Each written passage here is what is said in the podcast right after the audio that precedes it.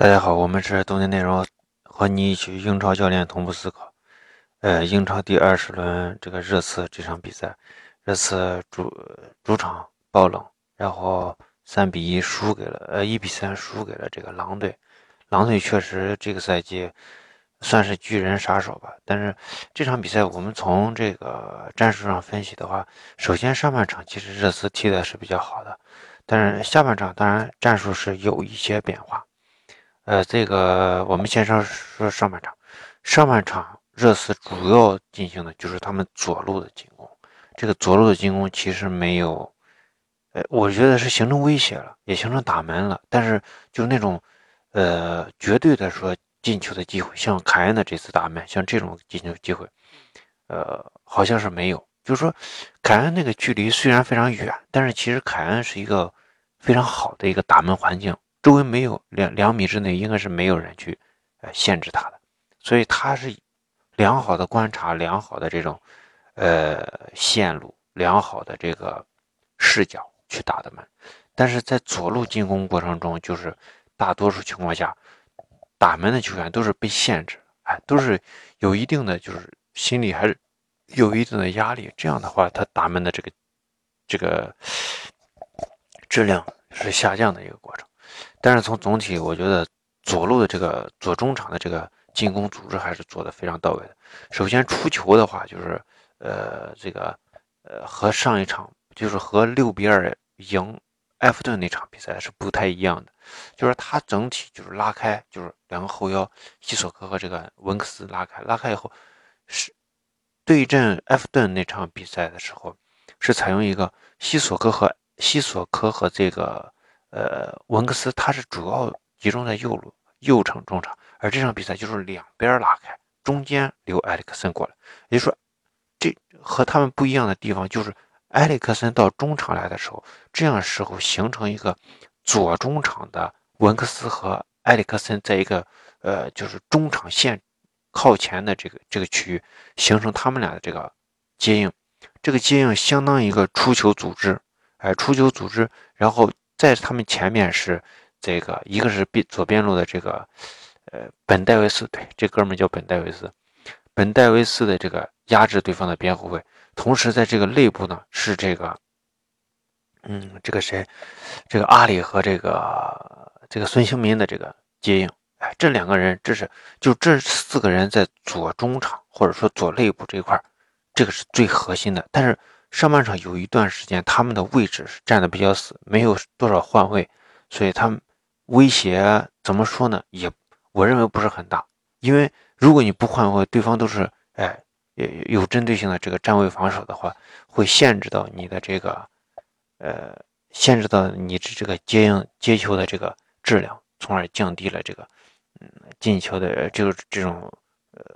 转身以后，这个反击也罢，或者说是突破也罢，或者是配合也罢，这个质量是下降了。这是，这是整体狼队，就是说，这个打这场这套打法打过去以后，第一下突破，如果突破了，那就到中路和凯恩去做配合；如果没有突破的话，就继续把狼队的整体阵线往后压。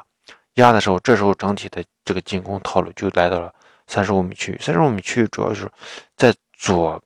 左边路是这个本戴维斯拿球，然后和中路的阿里，还有这个孙兴民，还有这个呃保护的这个呃二点二线保护的这个埃里克森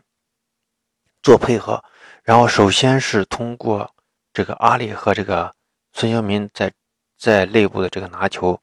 呃形成威胁以后，然后传给埃里克森，埃里克森再直传，或者是吊这个凯恩。哎，这是在三十五米区域以内去打这样的一个战术，也就是说左路的其实打法，我认为是比较好的，比较呃合适的，而且比较立体。嗯，但是就是整体来说没有形成太大的威胁，呃，反倒是威胁来自于右边的一个反击吧，或者说是一次传导到，就是说这套阵型打的，如果是打死了。那么通过这个埃里克森，通过后后场的文克斯或者是阿尔德韦德传导到呃右路去打一个反击，或者说打一个快速的这个一对一、二对二这种球，反倒是这个球呃进了。嗯，再一个就是下半场的这个变化，下半场变化就是说，那你上半场打的是左路，那下半场狼队肯定会对这边有一些针对性的部署。那这个就是哎哎，这个波切蒂诺就将队伍的这个进攻核心他调整到了右路，而且调整右路，大家很很有一点，大家就很明确就能看出来，就西索科的位置。西索科上半场是在右中场，下半场调到了左中场，文克斯放在右中场，然后同时这个埃里克森位置右移，而且他经常会出现这个。出现在右中场的这个位置上，所以这样的调整，就是说我下半场要打右中场，但是右中场的这个进攻进攻的方法呢，接近最早以前的这个热刺，嗯，这套打法从总体上说，我觉得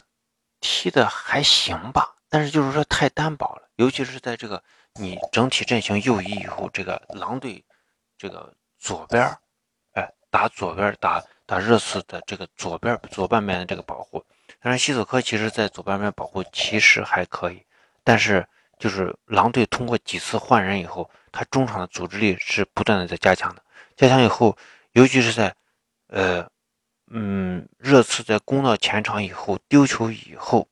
热刺没有进行高位的这个压迫，而没有压迫的情况下，狼队的中场的组织，包括那个。二十八号那个穆迪尼奥一上场，科斯塔一上场，他的这个组织性更强了，可能他的突破的锐利程度不足，但组组织性确实变强了。所以有了后面几次在中路的这个直传，而且几次在反击过程中，呃，虽然这次后场也有五个人，但是你整体立体呃不够立体，防守阵型不够立体，整体就是一个四幺站位。这样的话，人家一个这个。三打三打五或者四打五的这个情况下，啊，完全是可以，呃，进球的。再一个就是这场比赛，这个特里皮尔头被撞了一下，特里皮尔的这个，呃，这这个失误非常多，呃，至少至少我们看到有一些非常，呃，威胁非常大的一些失误，至少有三次，而且，呃，这个这个狼队进的第二个球就是特里皮尔的直接的失误，